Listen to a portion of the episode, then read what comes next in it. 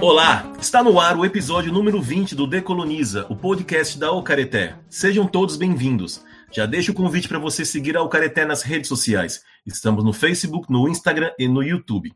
Eu sou o Henry e hoje estão comigo a Raquel e na parte técnica.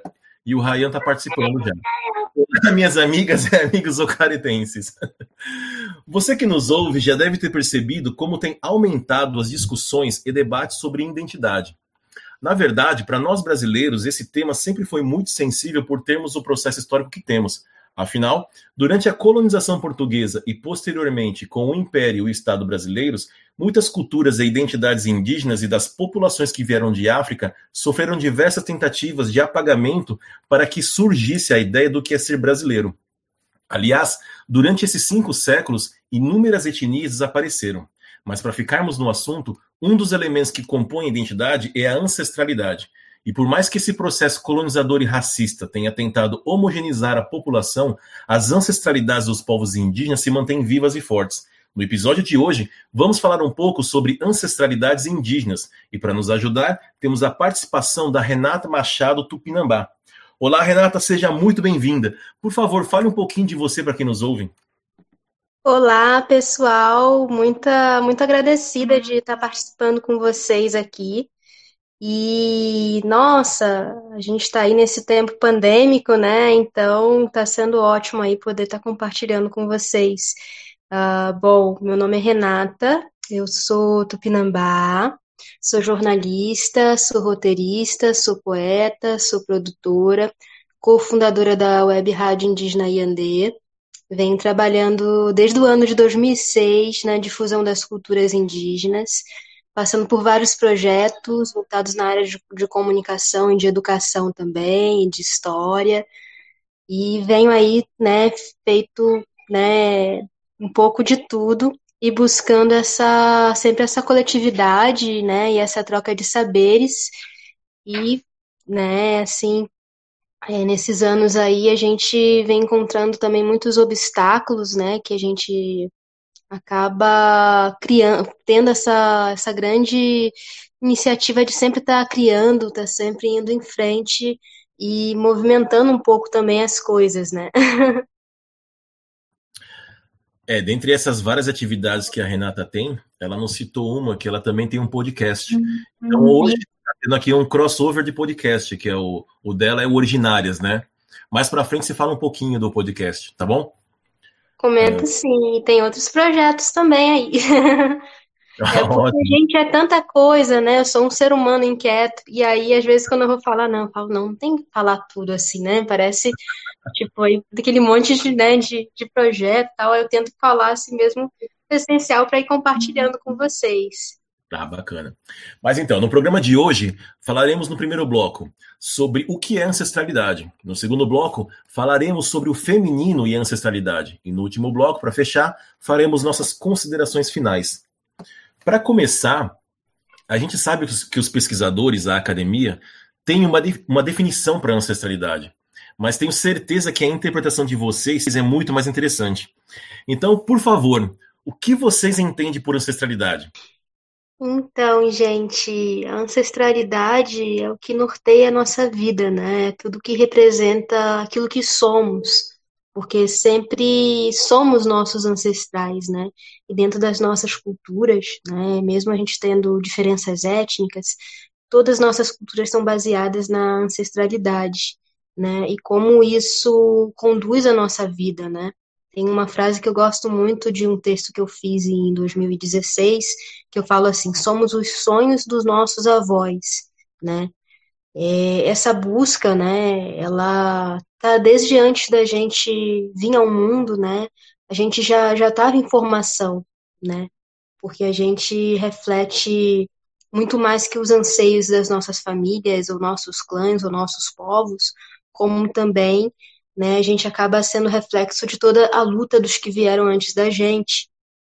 E essa ancestralidade é base para tudo.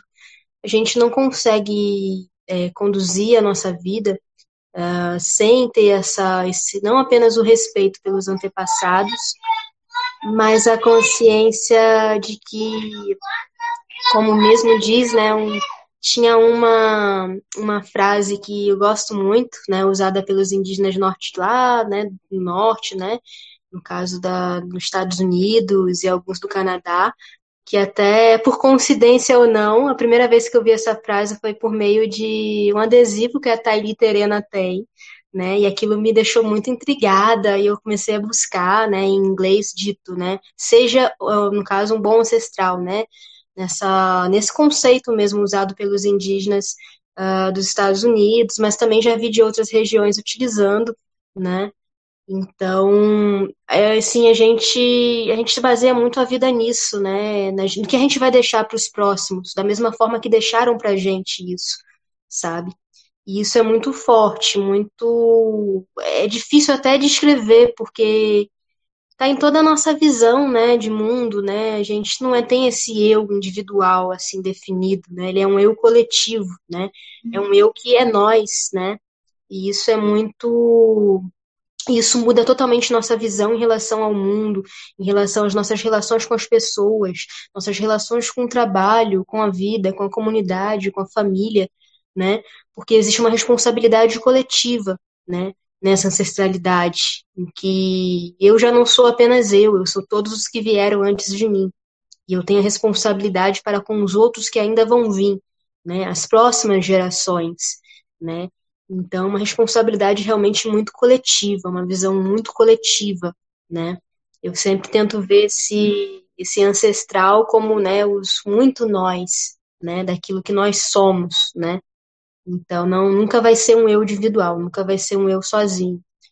E eu comecei nesse encontro, né, com essa ancestralidade, quando eu ainda era, era bem jovem, né? Minha avó, né, Emília, né, também, né, no caso, da onde vem nessa minha raiz aí, matriz tupinambá, vem, vem dela, apesar de que meu pai também tem, mas, né, tem uma raiz aí tupinambá, mas eu não tive contato com essa parte da família dele, que também é tupinambá. Então, minha avó tem essa, essa questão de, né, tupinambá do tronco vindo da Bahia, e meu pai é totalmente nessa questão do Rio, né, então foi algo também, uma descoberta, assim, que, que eu não imaginava, assim, né, a gente fica pensando, né, nossa, né, então, assim, tem, tem dois clãs aí, né? Um vindo da Bahia, outro do Rio. Mas isso é muito forte, né? E minha avó, ela era uma mulher que, contava histórias, que gostava de contar muito sobre as histórias da família, sobre a trajetória, né? Da família, mas principalmente ela passou a vida dela curando pessoas por meio das ervas, por meio dos benzimentos, por meio da pagelança, ela viajava muito, ela ia a muitos lugares, levando um pouco desse saber dela para ajudar outras pessoas. Então ela passou grande parte da vida assim. E eu cresci, né, eu cresci com ela em meio a isso, né, a essa tudo isso que ela foi me passando. E quando eu era pequena, não tinha tanta dimensão de cada vez que ela falava alguma coisa da família, falava alguma coisa da história da mãe dela, da avó dela, da bisavó dela, da tataravó dela, e da tataravó dela, e da tataravó dela, né, contando mesmo isso.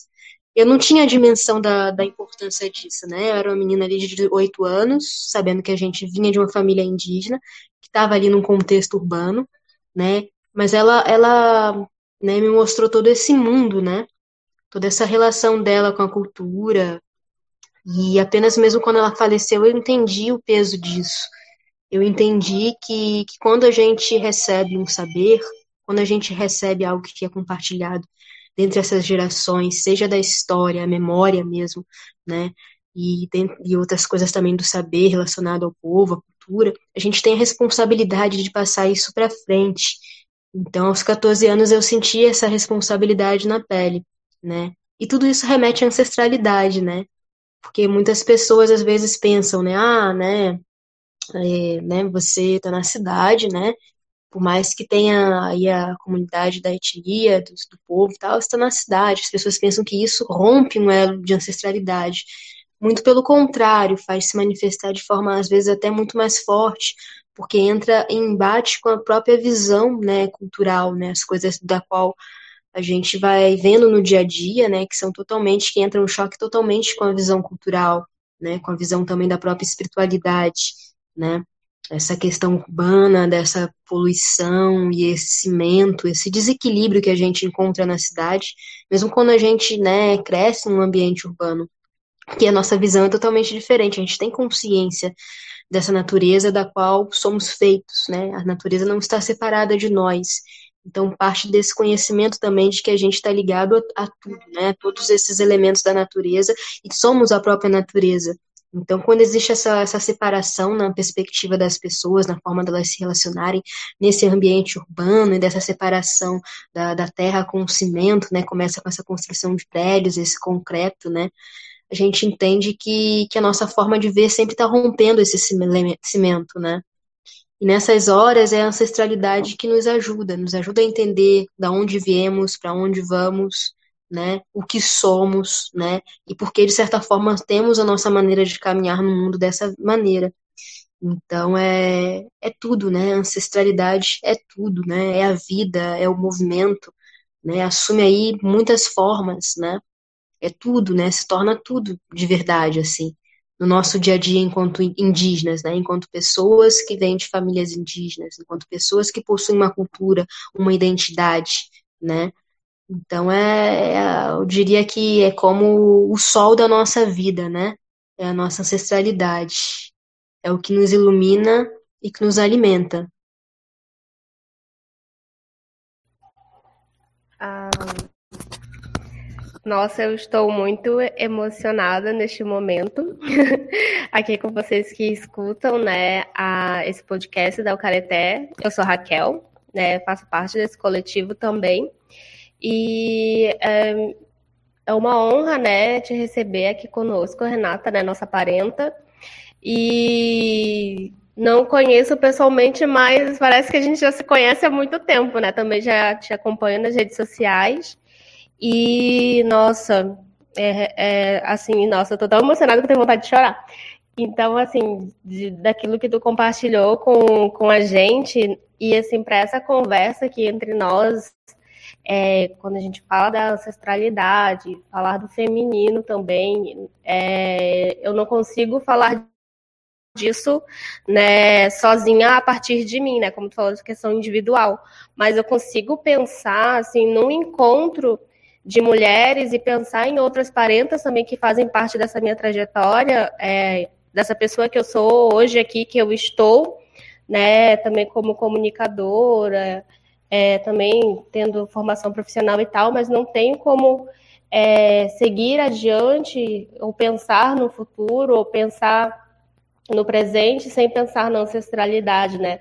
A Thalie, que está aqui com a gente hoje também, que, que é uma parenta muito querida, sim, também por mim.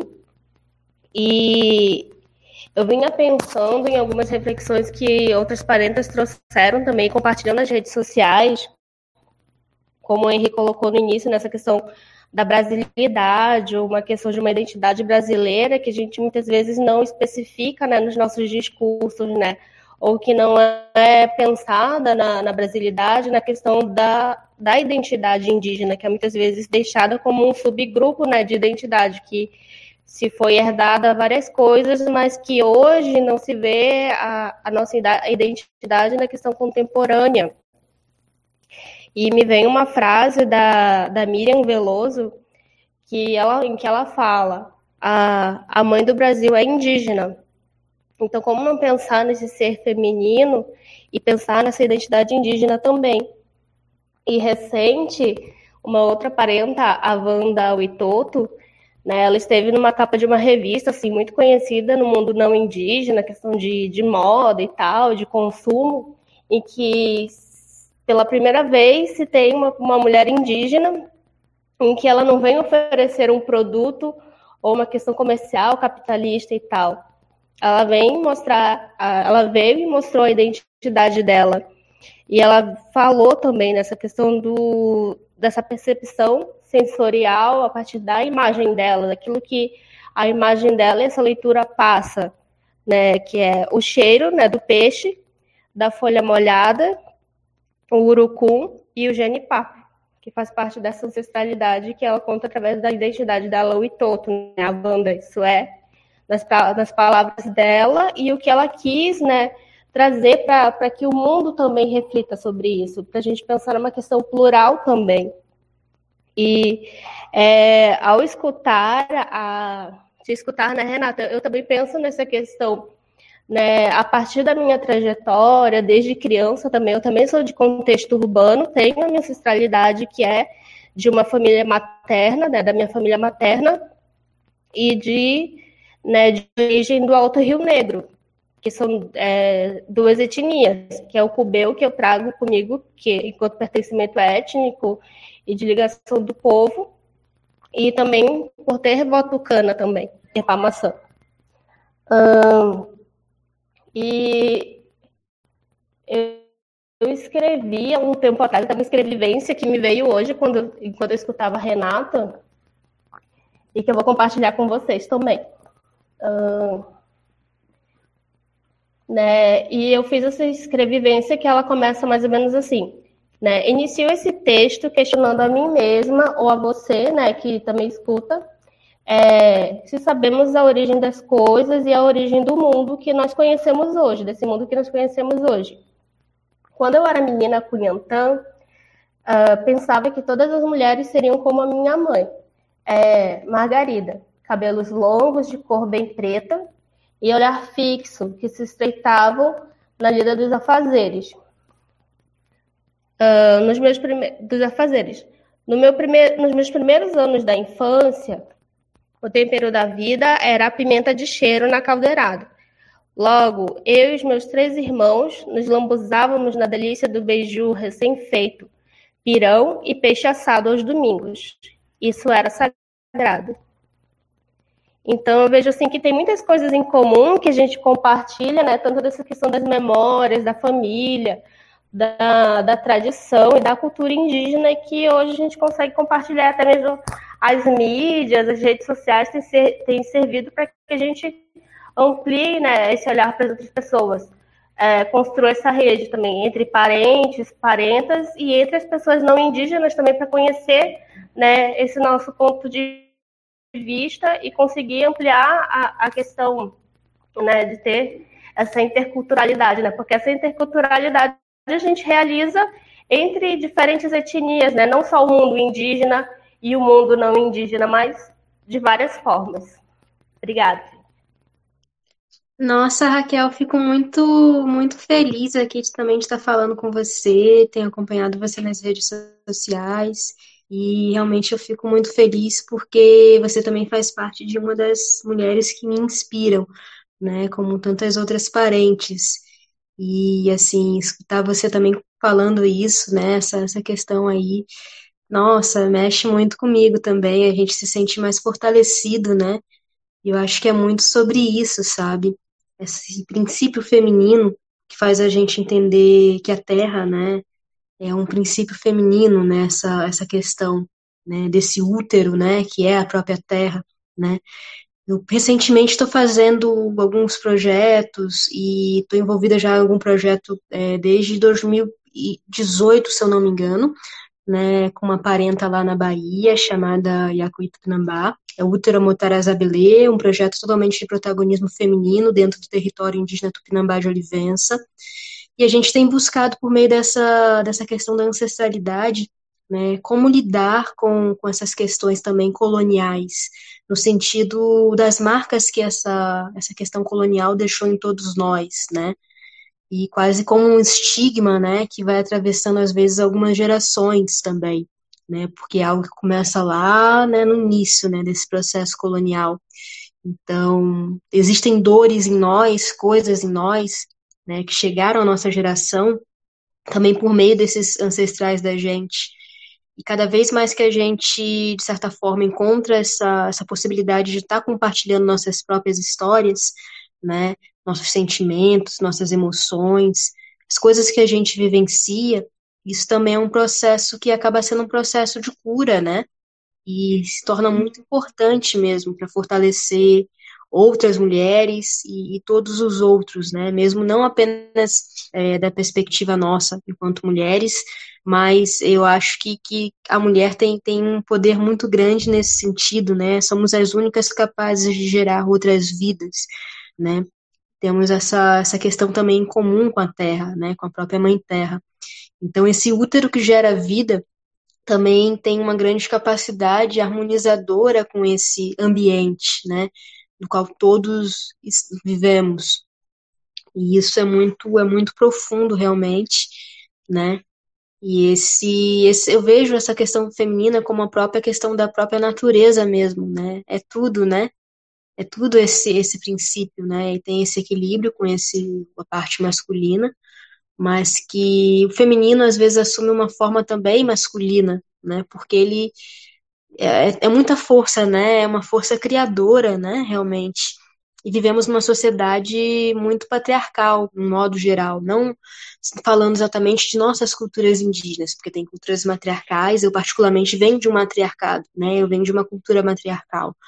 E isso é muito forte, mas por conta desse processo colonial, né? Até hoje, sim, mesmo vindo de uma cultura matriarcal, a gente encontra assim, uns processos um pouco complicados nesse âmbito da, do patria, é, dessa coisa desse patriarcado, dessas coisas inseridas, né? também pelo cristianismo, por algumas questões religiosas, algumas questões históricas, sociais com esse meio e com as comunidades, e, né? e os povos em si. E quando eu fui mãe, eu comecei a perceber isso muito forte, assim né? Foi muito forte, porque a gente sente de uma vez só tudo meio que caindo nas nossas costas, de uma forma que às vezes a gente nunca imaginou na vida, né? Então começa a ter outras percepções sobre isso, né? Seja na vida profissional, na vida pessoal, né? E a gente tenta num processo de se libertar mesmo disso, né? E tentar ao máximo ser aquilo que a gente é, Uh, sem impedimentos, né, sem limitações por conta do nosso gênero de si, ou porque é, se a gente está ali ocupando algumas representatividades, incomoda um pouco quem ainda está numa visão, às vezes, diferente disso, diferente de enxergar esse tudo, né? Então, a gente passa por muitas, muitos obstáculos, né, o tempo todo.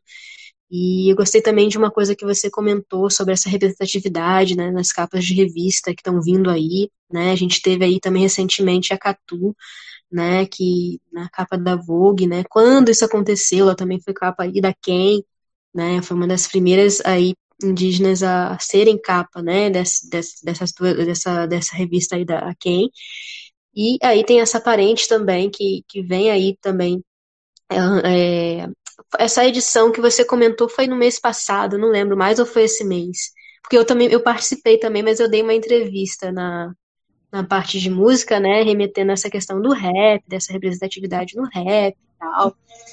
E eu acho que é isso, né? Todos estão ocupando espaços, estão fazendo trabalho, estão rompendo essas vozes, e isso vai aumentar, essa representatividade nesses espaços vai aumentar cada vez mais. E é importante, né, ter essa, essa consciência coletiva, né, de como isso é importante, de como ver ali, seja numa televisão, seja no rádio, seja né, num filme, seja em qualquer espaço, uma representatividade indígena, né? E isso é muito, muito forte mesmo. Recentemente fui eleita no Conselho Curador de Cultura da, da TV Cultura, né?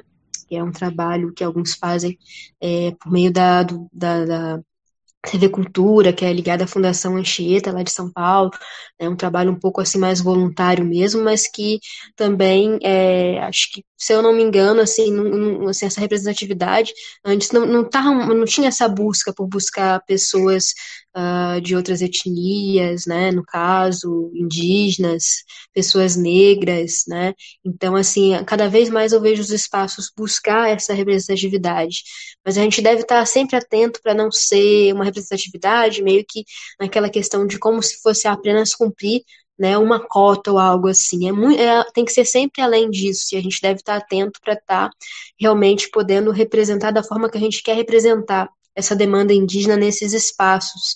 Então, eu acho que tem um movimento aí vindo e ficando cada vez mais forte. E ele está partindo principalmente dos artistas de um modo geral, né, das pessoas que, que têm essa, essa questão da, também da educação, dos professores, né, e tudo é resultado da, da luta de outros aí para trás também, que vieram antes da gente, estavam também metendo a cara nas coisas, né, e é muito assim, né. A gente comentou das capas, né, é, a, da revista Vogue foi mês passado, foi em, em setembro, né? Que a Wanda Ortega é, foi uma das capas, porque são quatro alternativas de capa que tem. Eu né, disponível depois. Isso, a Ellie foi a Catu agora. A Catu saiu agora para esse mês de outubro. E além da Wanda, né, tem uma, outras duas parentes, né, que saíram. Isso. Não, mais uma parente indígena, esqueci o nome dela agora, que ela também é modelo. Sim. E a Uira, que é uma drag indígena, que Sim. saiu na capa também, que é outra. Isso. E isso é muito, é de muita representatividade, é muito forte, né? Porque a gente está falando das primeiras, da primeira vez que a gente está vendo aí nossos parentes representados, algum parente aí na capa de alguma dessas revistas. E isso é, uma, é, uma, é, algo realmente muito assim forte, né? A gente vê que o movimento negro já iniciou esse, esse movimento já há alguns anos, né? Em vários lugares. Então, assim, hoje eles estão num processo um pouco diferente do nosso, de espaço que, de certa forma, eles já conquistaram. Mas a gente está ainda num movimento assim uh, de início de muita coisa, né? De muita questão dessas representatividades, né? E na música eu tenho encontrado isso também, né? Ano passado eu ajudei no processo de criação do, do IB Festival, né, de música indígena contemporânea. Um anseio da Rádio Andê, que já há alguns anos já estava, já era um desejo, né, da própria Rádio Andê, por ver esses festivais que já aconteciam no mundo, né, esses festivais de música, de cultura, no Canadá, nos Estados Unidos, né? Eu lembro que tanto eu como o Denilson Baniwa, Ana Puaca, Dayara, todos já, já tínhamos essa vontade, né? E acabou que ano, ano passado que, que veio realmente uma oportunidade de estar realizando algo nesse sentido, né? E foi muito forte, porque foi um processo muito colaborativo, né? Em que muitas mãos ali ajudaram, né, mesmo com a dificuldade de recursos, em pessoas de, de muita parte assim do movimento, né, pessoas assim de todas as culturas realmente, não apenas parentes, mas assim uma inserção assim muito grande mesmo do movimento como um todo, né, um movimento social, né, assim foi algo muito bonito. É, eu alguns anos, é, no ano de 2013, eu trabalhava com músicos não indígenas, uh, trabalhei trabalhava com alguns artistas. No mesmo ano de fundação da, da Rádio Andê, quando fundamos a Rádio Andê, né, eu trabalhava com alguns artistas não indígenas, uh, fazendo pequenos digitais no município, né, e nisso eu sempre ficava com vontade, né, de pensar algo para os parentes, né, e aí eu via os músicos da rádio, eu via, né, essa questão toda, né, de não ter essa inserção do mer no mercado, né, então eu depois de, de um tempo também eu tive a oportunidade até de trabalhar para um músico bem forte né, dessa questão dos direitos humanos, que já ele faleceu, né? Já fez um ano que ele faleceu, o Marcelo Yuca, que ele também foi uma base muito forte para mim, uh, nesse sentido de, de compreender né, essa, essa coletividade, essa responsabilidade para com os outros, né?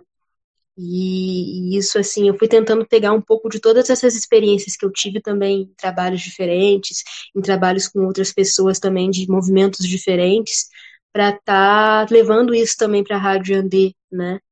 E ter essa atenção, né, em relação aos músicos, aos artistas, né? E aí todos acabam juntando um pouco dos seus conhecimentos, né? O Banil é também um baita e artista contemporâneo indígena que está com um trabalho impressionante né? O Anapuaca aí também um, um, grande comunicador, né? Assim, alguém que ele anterior, anteriormente a mim, né? Porque eu nasci em 89 e antes disso ele já estava realizando aí alguns processos comunicativos. Então, são umas gerações aí um pouco depois dele, né? Assim, e ele também teve essa, essa visão, né, de ver a questão da etnomídia, o primeiro indígena está puxando essa etnomídia no país, né? Trabalhei em outros projetos em que a gente trabalhava muito com comunicação indígena, etnojornalismo, mas a etnomídia traz essa convergência de mídias mesmo, e isso é muito forte, né? A música, o som, a imagem, é tudo ao mesmo tempo, né? É, o texto também, então uma convergência muito grande de mídias que, que é uma ferramenta muito muito interessante, porque é um conceito que você trabalha no sentido de que etnomídia é aquilo que você quiser que ela seja, né? Então isso é muito forte. E aí dentro dessa questão dos artistas, né, eu tenho esse podcast que é o Originárias. Eu criei o Originárias por meio do programa de arte sônica da Oi Futuro, que eles fizeram um trabalho com mulheres, aí foram selecionadas, se não me engano, 40 mulheres de todo o país, assim, para quais iriam participar. E foi uma oportunidade muito assim importante assim para mim, porque eu conheci lá outras mulheres, né? Onde se falava muito dessa questão também patriarcal, né, dessas questões de que a gente encontra enquanto mulher também no setor profissional, né, assim, de sempre ter ali umas formas diferentes de tratamento, né, uh, em alguns lugares é visto de uma forma um pouco inferior, ou as pessoas às vezes não têm aquele respeito, ou às vezes as pessoas veem a pessoa num projeto e aí pensam, né, se tem um homem ou uma mulher, né, às vezes já, já remetem totalmente ao homem, a criação de algo, a idealização de algo, o homem como patrono de tudo e tal. A gente tem muito isso, assim, da nossa sociedade aqui, uh, no Brasil em específico, onde eu, né, convivo, assim, com algumas pessoas também que esbarram com muitas coisas assim. Então a gente encontra, nossa, muitas dificuldades, assim, que não está ligado na a gente enquanto indígena, a gente tem outras questões aí em relação a isso. Mas, mas pensando num âmbito de sociedade, dessa sociedade da qual a gente estamos envoltos, né, a gente vive isso o tempo todo, né, assim, e, é, e esse, esse programa de arte sônica da Oi Futuro, em parceria com instituições britânicas, eu participei do grupo de narrativas de mulheres maravilhosas, elas criaram uma central de podcast chamada, chamada Pod Sim, é uma das primeiras centrais de podcast feminino, né, do Brasil e produtoras de podcast femininos, né, e aí dentro do Pod Sim, com a experiência que eu né, adquiri na EAD desses anos, dessas experiências todas, né, e dessa preocupação minha com os artistas, com os músicos, eu pensei, eu vou criar um programa, né, voltado a estar tá entrevistando esses artistas, a esses músicos, né, e aí criei dentro dessa central de podcast que como programa também veiculado na Rádio Andê, que né, entra com apoio também da Rádio Andê, com apoio do Dubden, né, que é um grupo de sound system também, pessoas maravilhosas, assim, que, que ajudaram muito também ano passado na questão do festival. Eu não sei nem se teria festival se não fosse o Dubden, Dubden, eu sempre falo também, eu, eu troco Dubden por Dubden, mas pessoas maravilhosas, o Rafael, o, o Ricardo, e também a nossa terra firme ano passado foi muito importante, né? Uma moça negra, né, a Yara, uma moça assim, sabe, filha mesmo daquela questão da, dos seringueiros no Acre, daquela luta toda, que fez um esforço imenso, né, para esse outro projeto aí, que foi o festival acontecendo no ano passado, né, esforço imenso, assim, eu, eu não tenho, assim, é, é aquelas situações na vida em que a gente não sabe, né, assim, como, como agradecer, como retribuir uma coisa tão grande, né, um trabalho tão bonito, com tanto amor, com tanta dedicação. Então, assim, eu sou muito grata, assim, às pessoas, né, o pessoal da Casa Amarela, assim, eu toco nesse assunto, gente, é, é assim, lembro um monte, é mil rostos que vem na minha mente, mas que eu quero que eles saibam assim que, que as coisas existem porque eles existiram também e está ajudando, né? Muita gente, muita gente, é algo muito coletivo. E o Originárias vem aí dessa experiência assim, da Rádio Andê, desses artistas, desses músicos que também não tinham um programa específico né, de entrevistas.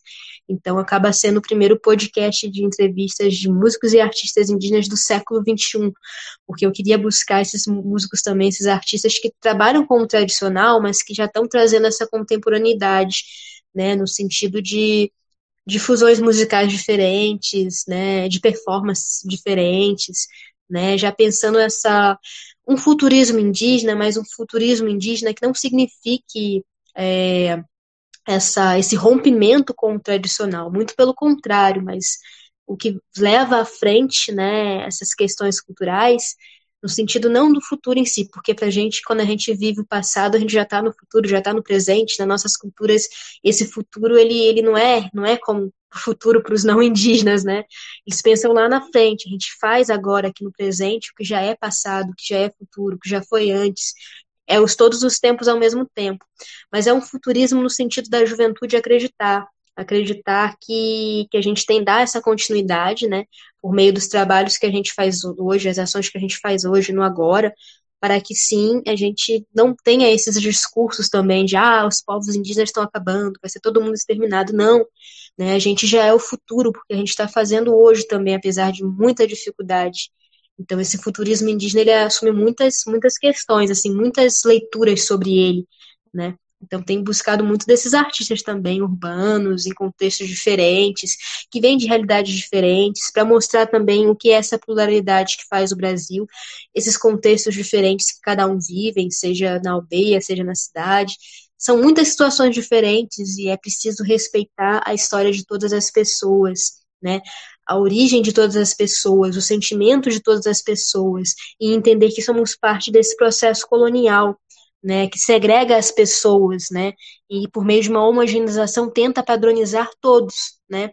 Então, se fala que o indígena tem que ser só de um modo, se fala que as pessoas têm que ser de um modo específico, elas não podem ser diferentes entre si.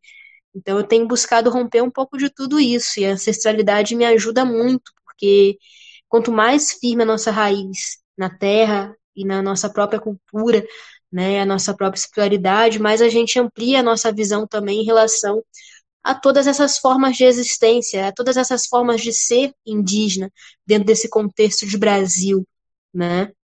Então, olha como tanta coisa remete a tanta coisa, né? Eu estava falando aí dos artistas, dos músicos, da representatividade, e tudo passa por isso, né? E, e, assim, uma coisa que me chocava muito era quando eu entrevistava, até hoje, quando eu tenho entrevistado alguns, né, no podcast Originárias, é quando se fala que, que escutam, às vezes, né, dentro do mercado de trabalho, né, por alguns contratantes, que o rosto deles não vendem por ser indígenas. Né, é, é esse, chega a esse absurdo, né, da gente escutar que um artista escuta isso, né, ah, o seu rosto não vende, né, sua cara não vende, né, você não é negro e você não é branco, né, então você pensa a que ponto a coisa se chega, né, então é uma, é uma luta assim coletiva, né, por esse reconhecimento no mercado, né, no mercado profissional, no mercado de trabalho, no sentido de que existe música indígena sim, existem profissionais de música sim, existem artistas totalmente profissionais, né, e que precisam ser valorizados pelo seu trabalho, né. Então olha quantas coisas, quantas demandas a gente trabalha, né, assim, é, é muito louco, é muitas coisas ao mesmo tempo, né. Mas eu é, acho mas... que vocês estão indo muito bem. Vocês estão indo bem porque o IB foi incrível. Foi um, assim, foi o primeiro passo. Eu tenho certeza que vai se perpetuar, vai se manter. O, o Anapuaca falou das dificuldades, do prejuízo, mas da vontade de, de continuar fazendo, porque é algo muito importante. Ali não é só uma realização de, de música, de um festival de música. Ali é a prova de que existem esses artistas indígenas e que há muita qualidade. O evento Sim. em si diz isso. A resposta do público mostra isso, porque quem esteve lá pôde perceber que a maioria das pessoas que estava ali prestigiando era de não indígena, né? De pessoas que estavam realmente reconhecendo qualidade naquilo ali. Então, com toda certeza, o que vocês estão fazendo é muito importante e tem que ser continuado, sim. E aí, com certeza, isso que você acabou de falar, que é a ancestralidade que move tudo isso, né? Que alimenta todo esse movimento de vocês, é uma questão muito, muito importante, né? Sim, eu até esse ano estou num processo assim de desligamento do IB também para dar parir novos projetos, né? E eu penso assim que projetos como esse, né, eles eles acontecem como um manifesto, é como uma semente que se lança no ar, para que outros deem continuidade também de muitas formas variadas, né? E, e dê cada vez mais projetos. Surgiu já festival novo esse ano, eu achei maravilhoso. Estou vendo um monte de parente fazer novos festivais, eu acho que é isso, é muito sobre isso, né? Nunca é sobre o primeiro festival, ou a primeira rádio, ou o primeiro parente que faz algo em si, mas sobre o manifesto e o protesto que é esse ato inicial, para que outros deem essa continuidade e continue existindo cada vez mais projetos, né? Tem o IB, aí vai surgindo mais projetos daí, mais sementes disso aí, né? E sempre inspirando outros a estarem realizando também, porque é muito importante, né? A gente vive numa sociedade em que existe muita competitividade na questão do setor do mercado, né? Sim. E dentro disso, né, o que a gente pode ensinar com as nossas culturas é nosso senso de coletividade, né, da nossa necessidade de, de ser um bom exemplo, né, para que outros continuem fazendo e realizando e fazendo cada vez melhor, né, cada vindo surgindo cada vez um projeto melhor de algum parente, né, assim, e isso continuando e se inspirando e todo mundo se inspirando em todo mundo, né? E nunca jamais assim nada que seja competitivo como o mercado que a gente, né, tá inserido nessa coisa assim ensina, né? Eu aprendi muito esse ano, nesse processo de quarentena, sobre essa responsabilidade coletiva que a gente tem com o todo, né? Com as pessoas como um todo, né? E no sentido também é, de como isso é importante né, nos projetos de um modo geral, né? E, e a, gente, é, a gente é tudo, né, tudo coletivo, né? Não existe mais essa questão individual, porque uhum. o individual, né, ele é muito ele, ele sempre busca uma coisa assim que, que acaba perde a nossa essência, né, enquanto seres coletivos. E a gente deve estar muito atento nessa inserção que a gente faz no mercado, para que a gente não passe por cima da nossa visão, né, da nossa essência, que a gente consiga estar ocupando esses espaços sem passar por cima de outras pessoas, né, e ao mesmo tempo tendo um respeito muito grande com o todo, né. E, uhum. e é isso, assim, é muito sobre isso, sabe? É, agora a gente vai ficar esperando esses projetos novos, né? Mas a gente está chegando ao final do, do, primeiro, do primeiro bloco. A gente volta daqui a pouquinho para mais conversa com a Renata. Sim. Decoloniza, o podcast da Ucareté. Um bate-papo com uma boa pitada decolonial sobre os povos tradicionais, culturas, racismos e muito mais. Estamos de volta para o segundo bloco deste episódio. Eu gostaria de fazer uma pergunta ainda relacionada com o tema do primeiro bloco, mas que eu acho que é bem interessante porque vocês começaram a pincelar sobre essa temática, mas eu gostaria que fosse mais aprofundada, porque vocês falaram sobre a questão do contexto urbano. E atualmente a gente sabe que muitos indígenas, e se eu não me engano, eu posso estar errado, mas o último censo disse que a maioria dos indígenas já está vivendo em contexto urbano, não é? E a gente sabe que essa sociedade tem a tendência a discriminar em muitos casos acontece de até a pessoa começar a negar a própria identidade. E eu gostaria de saber de vocês como fica essa tensão entre a ancestralidade que a pessoa traz dentro de si e a pressão dos outros, a pressão que vem de fora. Então, se a parenta quiser comentar, e depois eu comento também. Tá. É, eu acredito assim, para mim que já, né, como a Renata falou que ela é de 89, eu sou de 80, 89 também. E nessa, né, nessa, nessa realidade eu vejo assim que são, são vários aspectos que daí ser indígena né, no Brasil e é, em qualquer realidade que a gente for, a gente já vai já vai estar inserido em um meio de um monte de preconceito né, em relação às pessoas indígenas. Eu vejo que na cidade verdade, é se desde quando eu era criança é uma questão muito sim de apagamento, né?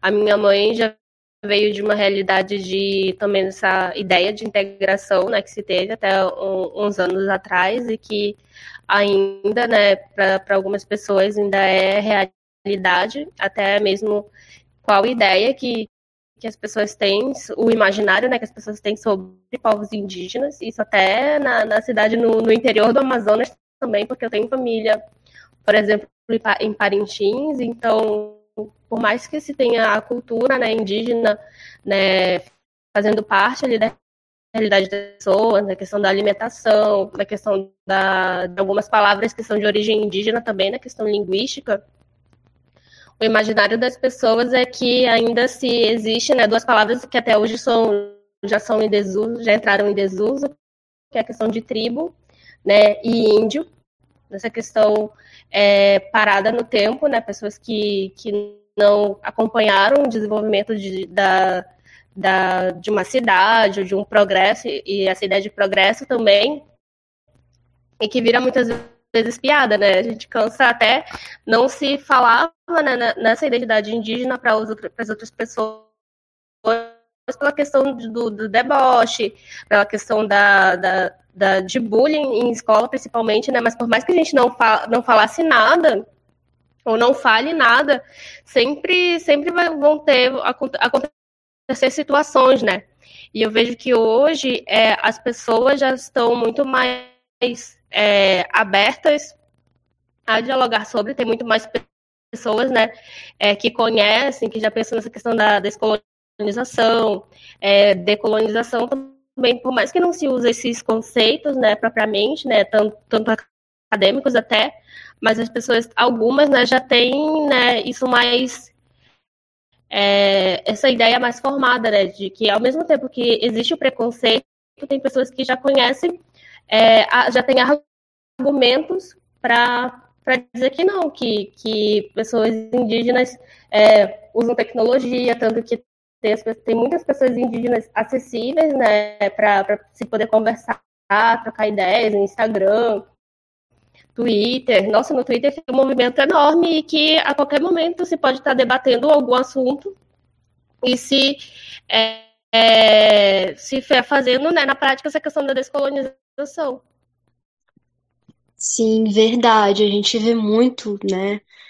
Muito essa, esses processos, né? Assim, desse contexto urbano, né? Existe o parente que vive no contexto urbano, existe o parente urbano, né, que no caso já é de quem nasceu realmente na cidade, né, que é um parente urbano, e o do contexto urbano é que muitas vezes vem para a cidade, mas tudo acaba sendo contexto urbano, porque tá todo mundo no contexto urbano, né, e todo mundo vem, né, de alguma ancestralidade, que logo chega também a questão de todo mundo vem de comunidades, né, a gente passa por um apagamento muito grande, ah, uma limpeza racial e étnica muito grande. Tinha um texto maravilhoso do Florencio Vaz, é, que é lá do Pará, né, também um grande articulador né, do movimento lá dos parentes do Pará, né, do estado do Pará, por meio do grupo de consciência indígena.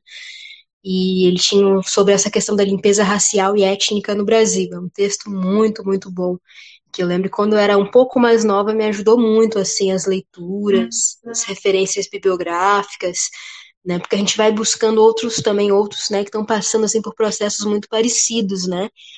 E a gente vê ali uma negação o tempo todo, né? Seja no ambiente escolar, seja no ambiente acadêmico, né? Aquela questão de das pessoas ter aquela imagem fantasiosa, né? Do que o colonizador trouxe, né? Do que seria o índio, né? Esse personagem aí que realmente o colonizador criou, né? E aí colocou nos livros, e aí as pessoas até hoje têm essa, essa visão romântica, né? Ou é boa, é selvagem, ou então é muito né, inocente, é puro. É sempre alguma visão assim distorcida quase, né? Então, quando elas se deparam assim com a realidade indígena contemporânea, com os vários contextos que a gente vive no Brasil hoje, é algo assim muito difícil ainda na cabeça de muita gente. Não apenas de não indígenas, mas na cabeça de muitos parentes. Eu venho de uma etnia do Nordeste, né?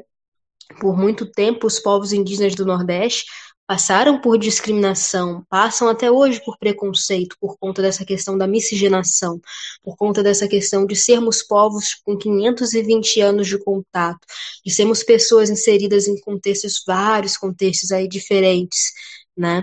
Principalmente essa, essa questão de que muitas famílias, assim, realmente têm, né, assim, já toda a família quase em ambiente urbano, em alguns casos, né? Então, assim, é, é, muito diferente, né? Eu vejo muito parente, às vezes, de outras etnias, que às vezes têm menos tempo de contato, que desconhecem essa realidade do Nordeste, desconhecem um processo de retomada dos povos indígenas do Nordeste. Meu povo, em específico, o povo tupinambá, dito extinto nos livros de história, né, que começaram ali um reconhecimento por meio dos anos 90, mas que apenas, por exemplo, no caso de Olivença, dos Tupinambá de Olivença, apenas no ano de 2002 para 2003 a FUNAI reconheceu enquanto grupo étnico, né? Então, assim, imagina isso, né? Assim, 2002 é, ali, né, até 2002, ele estava aí num processo de reconhecimento, né, dessa população, né? Então, quando você vem de uma etnia que, que foi dita como extinta, como, como morta, mas que hoje, assim, você pode chegar e falar assim, ah, são 23 aldeias no sul da Bahia e são 18 aldeias no Pará, né? Assim, onde está a maior concentração, né, de pessoas da etnia, né, no país, né, assim, em, em aldeamento, né? A gente vê, assim, que, que olha aí um processo de luta, né, que começou aí há alguns anos atrás, né? E então a gente entende que, que é tudo são processos, né? Vem de um povo que está com muito tempo nessa questão do contato. Foi um dos primeiros povos contactados quando começou aí essa, essa invasão aí desse, desse território. Então você imagina, meu povo já passou por tudo, né? As pessoas da, da minha etnia já passaram por imensos processos que povos hoje ainda estão passando pela primeira vez, porque eles estão em um outro contexto, né? Eles vêm às vezes de uma outra realidade. Então a gente de alguma forma tenta também tá, tá compartilhando esse saber, dessa resistência, né? como é renascer é, do que seria cinzas, né? Como é encontrar força do que seria cinzas, né? A gente encontrou na nossa própria espiritualidade, né? Por meio dos anciões, por meio dessas mulheres matriarcas, essas mulheres, mulheres, né? Pajé mesmo, rezadeira, né? Mulheres que traziam de forma muito forte essa questão cultural e conseguiram passar para os próximos e foram resistindo durante anos a isso, durante né, muito tempo a isso, e passando de uma geração a outra, né? É muito realmente uma força muito feminina em relação a isso, por conta dessa, dessas práticas culturais e desses ritos do quais possuímos, né? Então isso é, é muito forte. A espiritualidade teve fator principal aí nessa grande retomada que, que Nordeste, né, em específico, encontrou, né, dentre esses anos. Aí tem vários povos aí num contexto específico, mas isso também nos permite perceber, assim, olhar o todo de uma outra forma. Né, a gente vê muitas pessoas também buscando, tentando entender o que acontece com elas, né, no sentido de que elas entendem que elas têm às vezes uma origem indígena, mas às vezes elas não tiveram assim a convivência com alguém da família em específico, né, uh, que passou ali a cultura para elas. Então existe ali né? Aquela, aquela, aquele anseio, aquela busca. E é preciso respeitar, assim, o contexto de cada um, né? Assim, porque ninguém é igual e todo mundo vem de famílias aí que sofreram muito, né? Cada um tem o seu processo, tá no seu contexto, né? E eu acho que é muito importante isso, cada um viveu o seu contexto, né? E, e assim, discriminações existem por, fal por falta de conhecimento mesmo, por falta de, de saber assim, essa diversidade que existe, né? Essa, essa variação, assim. Então é muito difícil, assim. Antigamente, eu tinha muita preocupação ah, em relação a essa questão também da, das comunidades, no sentido de que muitas vezes eu via, às vezes, pessoas que que às vezes né, estavam num processo aí de, de, de tentar é, é, reconhecer qual etnia que veio e tal, mas às vezes vinham né, com um olhar muito ainda equivocado em relação à, à questão urbana. Porque assim, a gente, por exemplo, né, vive, quem vive num contexto urbano precisa de políticas públicas para os povos, para quem né, é do contexto urbano, que é diferente das políticas públicas para quem está exatamente no aldeamento, né? Isso não faz ninguém assim como, né, não é uma questão assim de pureza, né, assim, ah, fulano é mais puro, né, isso é uma ilusão, isso é uma falácia, essa coisa de pureza racial, né, a gente entende como uma, uma falácia mesmo, uma coisa assim imposta mesmo para criar um apartheid e não ter continuidade, né, ter logo essa limpeza étnica racial em dizer que, ah, a partir do momento ali que juntou com quilombo, ah, não é mais indígena, né, tem esses argumentos assim, ah, mas fulano tem a pele negra, ah, mas fulano é muito claro, mas, né, o cabelo dele não é liso e tal, isso não é índio, né, então, assim, são preconceitos, são coisas mesmo já criadas com um objetivo estrutural de exterminar e de limpar essa reafirmação étnica de cada um, já romper ali e diminuindo cada vez mais o número de indígenas, né, e isso vem desde o processo colonial, quando as igrejas davam um nome, né, branco né, o nome de alguns santos aí aos parentes e faziam essa questão da catequização. E aí logo diziam: "Ah, mas você não é mais índio, né? Agora você é Maria, né, do Socorro, você é Maria da Conceição, você é Pedro, você é José, né?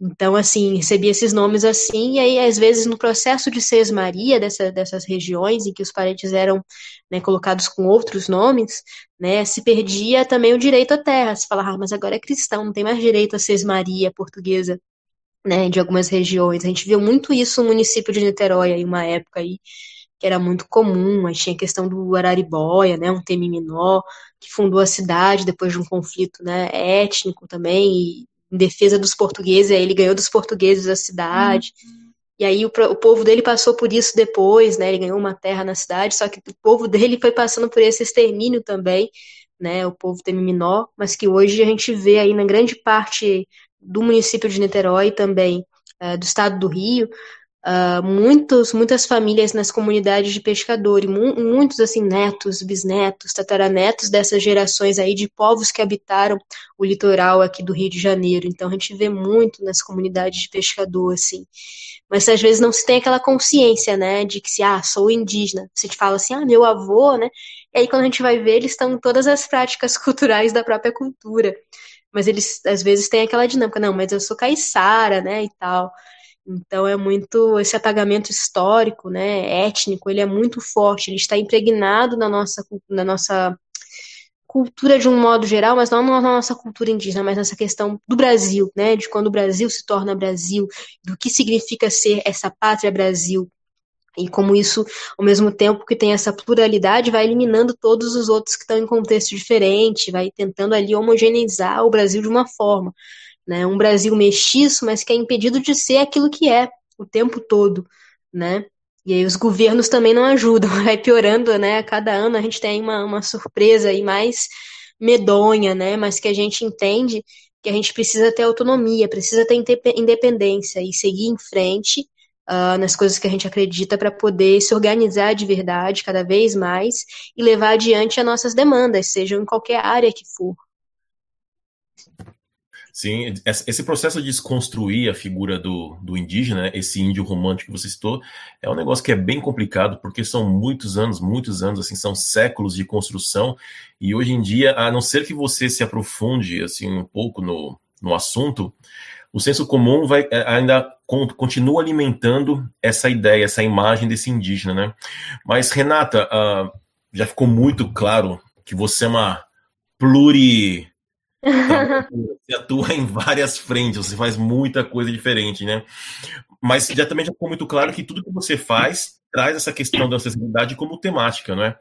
E aí, para nós entrarmos agora no tema desse segundo bloco, eu tenho percebido que você também cita a tua avó, você citou a tua mãe nos seus textos, né? Como é que é essa questão do feminino, da figura da mulher com ancestralidade? Essa questão do feminino, ela é muito forte, porque, né, vem da energia vital, vem da energia da própria natureza, geradora de vida, criadora de vida. E isso as mulheres trazem com muita força, né, como base, né, como base dessa criação, né, e base realmente das comunidades, né porque, como eu já mencionei anteriormente, somos as únicas capazes de trazer outras pessoas ao mundo, né? Então, isso é um poder muito grande dado à mulher, mas não no sentido de inferiorizar o homem, muito pelo contrário, né? É meio que vem muito do, dessa questão de do que, né? Porque cada coisa é da forma que é, né? Então, quando se valoriza isso, isso tem uma potencialidade muito grande, né? vir de um matriarcado é uma, uma questão muito forte, porque você entende que você é a continuidade ali de, de uma memória, né? De uma história familiar, mas ao mesmo tempo uma história que, que traz o seu povo com ela, e ao mesmo tempo a responsabilidade de estar, tá, né, gerando continuidade àquela cultura, né? Então é, é como uma árvore, né? Eu, a gente fala, né, que o povo tupinambá é como o povo em pé, né? Como árvores de pé né? Então, nosso pensamento, nossa forma de conduzir as coisas é muito como árvore, né? É um matriarcado, né?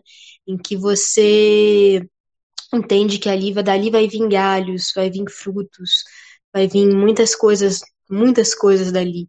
Que você precisa estar muito forte, muito firme nas suas raízes para sustentar o que né, você gera e traz ao mundo, né? Por ser mulher, né? Não apenas os filhos, né? Mas tudo, tudo que está envolto em você, né?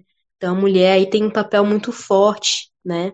Até em alguns lugares do, do mundo, né? A gente vê discursos como né, no Congo, né? Vi muitas coisas muito fortes em relação a essa questão do feminino, né? É, muitos povos, né, e muitas dinâmicas dessa questão do patriarcado se falam que a forma de destruir um povo é, destruindo primeiro as suas mulheres, porque as mulheres são a base de qualquer povo, né?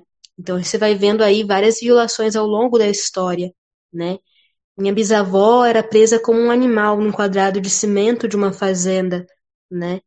E, e eu sempre venho a isso, a essa memória, essa memória do que as mulheres da minha família passaram, né, em relação a abusos, a violências, a coisas que, que ficaram lá atrás, mas que de alguma forma ecoam nas gerações seguintes.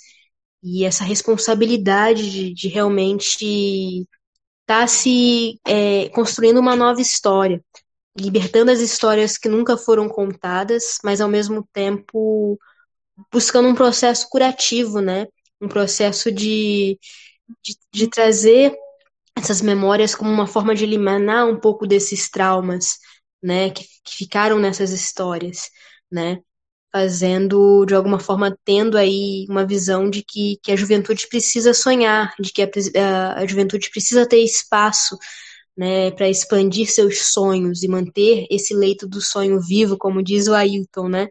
Gosto muito do que o Ailton fala, sempre é também um grande apoiador, uma pessoa que sempre tem muito carinho e que sempre me ajuda muito, uh, como ajuda também a muitos outros parentes e que ajuda a gente também, né, nesse sentido dele ser, né, se ele é um, né, um grande ancestral aí, um grande ancestral, né, porque aí tem esse alimento, né, que se dá por meio da visão a outros, né, então isso é muito base para a gente, essa, essa questão da gente ter referências sempre, então eu tive muitas referências fortes na minha família, né, é, matriarca da minha família foi morta assassinada, né, num conflito com a polícia e outros parentes, né, num processo mesmo de desses conflitos que sempre, né, a gente vê aí que os parentes sempre têm, até hoje é isso, né, é polícia, é conflito, é questão de terra, é isso que a gente encontra o tempo todo, né, até hoje, né, assim, na época lá, assim, da, da, da outra matriarca, né, no caso,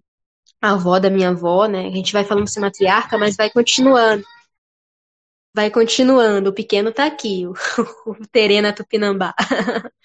tá aqui fazendo bagunça, né? Olha só, olha só. Também quer participar da ancestralidade. Vai chegar nele afinal, não é? E aí, assim, a gente encontra isso, né? As histórias das mulheres que vieram antes de mim definem a mulher que eu sou né? E a mulher que tenta de alguma forma também tá, tá curando um pouco dessas dores, desse passado violento, dessa perseguição, né? Dessas inúmeras violências e assassinatos. Então isso é muito importante, né? Para nessa continuidade mesmo, né? De uma forma consciente, né? Em relação ao processo histórico. Como é para você, uma mulher indígena tupinambá, que está num contexto urbano, se deparando diariamente com essa com os rastros né, e, a, e a aplicação do cotidiano, da colonialidade, como é você que tem essa, essa ancestralidade que é matriarcal e está nesse contexto urbano que é extremamente patriarcal, machista pra caramba, sexista, como que é você no, no seu, seu, assim, no seu íntimo, nessa, nesses viver nessa fronteira, digamos assim? Fala um pouco também mais para a gente sobre Sim. essa estrutura matriarcal, porque no final você está vivendo assim em dois mundos que são opostos, Sim. né? Então a gente a gente cresce, né, dentro de um seio familiar em que a gente entende a nossa história. Mas muito mais do que isso, são as fases do nosso próprio desenvolvimento enquanto mulheres, né? Quando eu era mais nova, eu tinha um nome específico, Uh, depois, na, na adolescência, até uma fase, muitos me chamavam de Araci, né, Araci. E depois, quando eu fui mãe, foi quando eu pude assumir um outro nome, né, o nome que, que remete já a um outro processo, de quando eu, né, a partir do momento que eu fiz 30 anos, a partir do momento que eu começo a romper essa questão de ser juventude, eu entro numa outra fase da vida em que a responsabilidade é muito maior, né, nesse sentido mesmo de do que você traz, né, enquanto mulher indígena tupinambá, do que você traz para os próximos, do que você traz de retorno às comunidades da sua etnia, ao seu povo em si, as pessoas que você é, estabeleceu elos, né, elos principalmente mesmo de estar tá fortalecendo, né, de alguma forma, né? Então, assim, é como se viesse tudo de uma vez só, assim, a partir do momento que, que eu cheguei aos 30, né, assim, essa questão de ser mãe, essa questão toda e tal, e estar tá em contato também com as lideranças da, da etnia para estar, tá, né, cada vez mais ajudando, né, sempre fico, fiquei assim naqueles períodos assim que a gente fica e vai e vai e fica e vai para um lugar para outro por conta também da rádio Andê nessa questão de oficinas de projetos de palestras mas que a gente passa por um momento de, de assentamento mesmo na, na base né cada vez mais né. A base sempre vai ser a base para a gente, e a base está na comunidade, por isso que é muito importante esse contato né, com o povo, com as comunidades, porque a gente precisa ser alimento para a base também, independente do, do, local onde a gente está. né? E esse compromisso com a nossa própria etnia, né? Não é apenas você, né? O fato de você ser tupinambá, vir de uma família, né? Com todo esse histórico, né? É a partir do momento que você também assume de vez, assim, né? Assim, que, né? Você é tupinambá. Então, você, você tem ali um compromisso, né? Com a sua etnia, né? E com a continuidade dela, com a continuidade da cultura e com o fortalecimento da cultura e com esses jovens também, com esses jovens que estão nascendo, com esses jovens que estão crescendo, com esses jovens que estão em diferentes contextos. Então é uma responsabilidade assim muito grande, mas que a gente assume de um modo que é o único sentido que faz o sentido da vida. É essa continuidade. Isso é muito forte assim, tudo tudo gira em torno disso. E não é, não tem como você assim fugir, não é uma coisa, você não se foge daquilo que você é, né? Então, eu reparo muito isso, muita força nessa questão da natureza, da própria relação também com a lua, né? Isso é muito forte na maioria das culturas indígenas. Se fala muito no sagrado feminino, né? Algumas pessoas falam, mas eu acredito em algo muito mais forte que isso. Não está preso exatamente à nossa questão de nós enquanto mulheres, mas que os homens e tantas outras pessoas de gêneros variados né? Ou até na ausência de algum gênero, possuem essa, essa energia também dentro delas, né? Então, assim, eu acho que é muito profundo essa, essa energia que vem da terra, que vem da natureza. A gente aprende vendo a natureza, né? Toda a resposta que a gente precisa para a vida está lá, né? Tá nas folhas das árvores mesmo, tá, tá nessa forma que, que a natureza mostra que a vida a vida tá no mundo, né? e que muitos parentes trazem também nos ensinamentos deles isso, né? É a nossa visão cosmológica, que também é filosofia, não é só cosmologia, é pura filosofia também, ela, ela coloca a gente num equilíbrio maior no mundo, né? E, e, manter essa visão é nossa maior forma de resistência. Não deixar que essa visão seja corrompida por práticas diferentes, né, da nossa cultura, no sentido não de sermos conservadores, né, naquele como algum, alguns sentidos assim a gente vê assim, não é, não é ter um fanatismo por aquilo que se é ou aquilo que se precisa preservar, mas ter um equilíbrio sobre essas relações, né? E principalmente entender o contexto de cada um, entender a história de cada pessoa, a história de cada um nesse contexto, né? E a mátria é muito diferente da pátria, né? A mátria, ela alimenta, né? Ela é maternal, né? Ela, né, tem essa coisa maternal, ela, essa coisa assim mesmo de, de alimentar, né? Gerar vida e alimentar vida, né? A pátria dentro desse, desse sentido sistêmico da qual a gente vive, né, ela ensina ela ensina coisas que, que sempre trazem uma divisão, né, elas trazem apartheid, elas trazem hierarquias, elas colocam as pessoas, né, como se tivessem categorias, fulano é inferior, né, Beltrano é, é, é superior, né? E isso não existe na nossa cultura, não existe essa noção de superioridade errônea que divide as pessoas por classes sociais, ou muito menos por, por essas classificações. Existem-se diferenças, uh, em cada é, sociedade tem uma, uma estrutura, às vezes tem mais estruturas assim, que lembram um pouco disso, mas é de uma forma muito diferente, assim.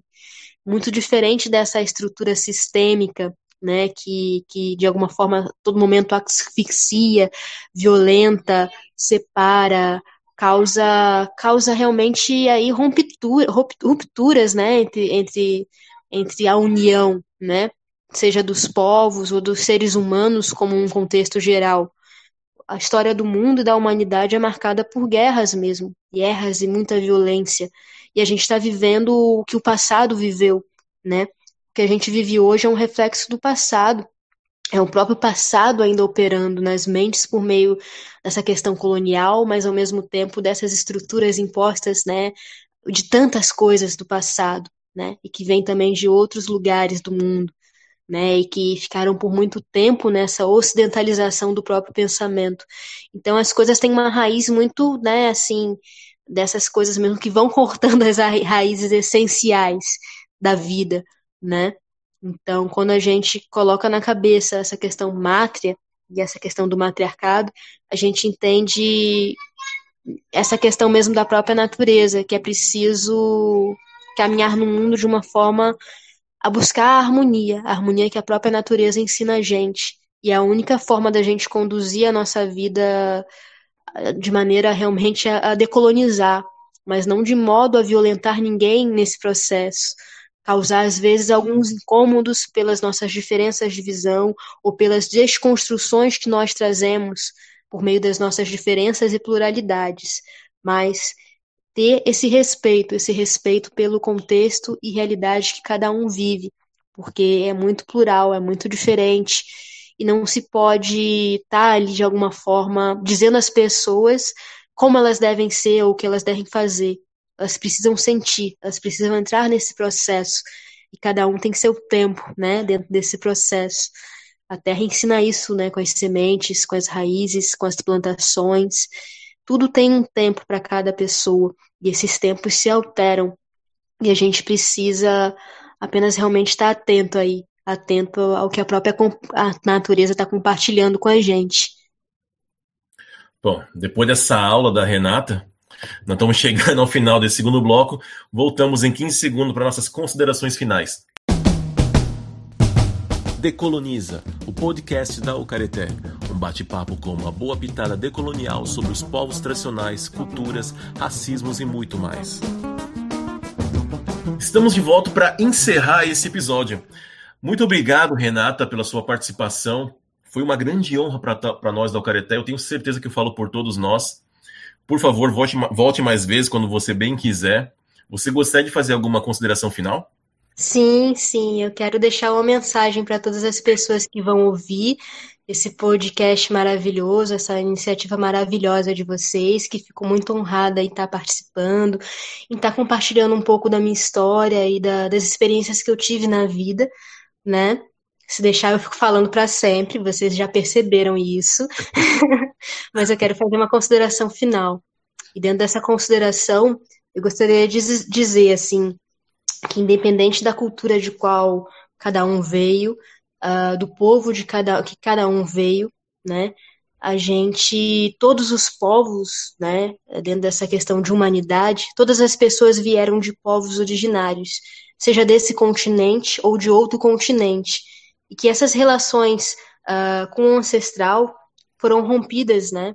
Foram rompidas por conta dessa ocidentalização do pensamento, e alguns têm essa, essa questão de, de ter essa proximidade maior, e alguns foram cortados desses elos ancestrais há muito, muito, muito, muito tempo, o que causa cada vez mais também essa, esse afastamento né, da própria ancestralidade, desse não conhecer a própria história, e ao mesmo tempo perder essa relação com a natureza, né?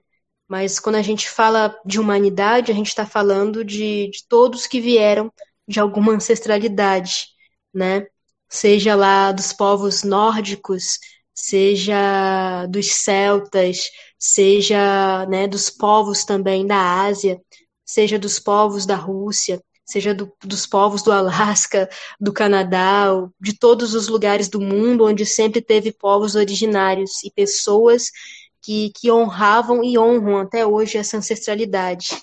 Então, eu diria a todas as pessoas para conhecerem a sua própria história, conhecerem a sua ancestralidade e, e, perceberem, né, como, como todos realmente vêm, né, todos são originários e cada um dentro de um contexto específico, de uma realidade específica, né, e isso é muito forte, né, quando foi que, que se rompeu esses elos ancestrais, algumas famílias, né, há muitas gerações atrás, e outras hoje, né, a gente vê a gente enquanto indígena muito, né, muito próximo disso, né, a gente não rompeu esses elos, mas outras, né, outras pessoas também que vêm de uma de uma outra, né, de realmente às vezes de, de uma outra região desse planeta, né, elas às vezes têm um afastamento às vezes maior disso, por conta desse próprio processo histórico mundial que todos passaram, né, e ainda estão passando aí em diferentes contextos do mundo.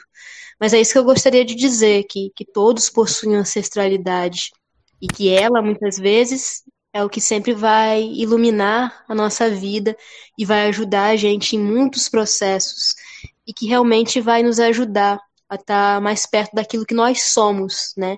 Nós somos a natureza e isso é muito importante dentro dessa nossa consciência indígena. É isso que eu gostaria de dizer, para vocês conhecerem mais do podcast Originárias, conhecerem a Rádio Andê, conhecerem várias redes indígenas aí que estão na internet e cada vez mais surgem. E, e é isso, e dizer que todos, todos vocês me inspiram, incluindo todos esses integrantes aí desse podcast maravilhoso. É isso, gente. Muita gratidão. Poxa, obrigado. Raquel, gostaria de fazer alguma consideração final? Uh, olha, eu pensei que até meu microfone estava desligado. uh, nossa, é muita. Me sinto muito agradecida também. Né? Obrigada, Renata, por sua presen presença, né? Sua voz aqui conosco. É, ficaria muito mais tempo também conversando e pensando, né? Eu acho que sempre é uma oportunidade da gente pensar em questões, né, que a gente normalmente não pensa, né, quando a gente não troca ideia, quando a gente fica só com os nossos, com os, as nossas próprias, né, concepções de coisa, de mundo e até mesmo preconceitos. Eu acho que, que tem que aproveitar essas oportunidades, né? E, e também dessa valorização da, do feminino, da ancestralidade, da, da questão do, da, do matriarcado uhum. também, que, como foi muito bem colocado aqui, é, eu acho que é um longo caminho, né? O caminho da ancestralidade ele também não é, um, não é uma questão é, fechada, né? E uma questão pronta, né? Como às vezes as pessoas costumam procurar como receita, né? Acho que é, é, às vezes é um mau costume que, que até mesmo o mundo da, da, da propaganda, o mundo da, das tecnologias, das mídias, às vezes empurram para a gente e a gente não vê que é uma questão até, ao mesmo tempo que é simples, é algo que, que exige um esforço né, de cada pessoa, né, de pensar é, tanto a questão cultural, a questão da, da memória coletiva, e hoje em dia também muito, muitas questões políticas também, né? Como foi falado, a questão do contexto urbano, né? Da necessidade que, de, que cada grupo tem, né? De construir, de fazer, né? É, é, fazer tessituras né, né, dessas realidades e, e há, há de se pensar, né? Mais uma vez, muita gratidão a todos, né? Henry também, Alex, está na parte técnica, né? Eu, eu vou com certeza escutar de novo depois. E é isso. Muita gratidão, gente. Obrigada mesmo. Bom, com certeza há muito mais para falar, mas por hoje é só.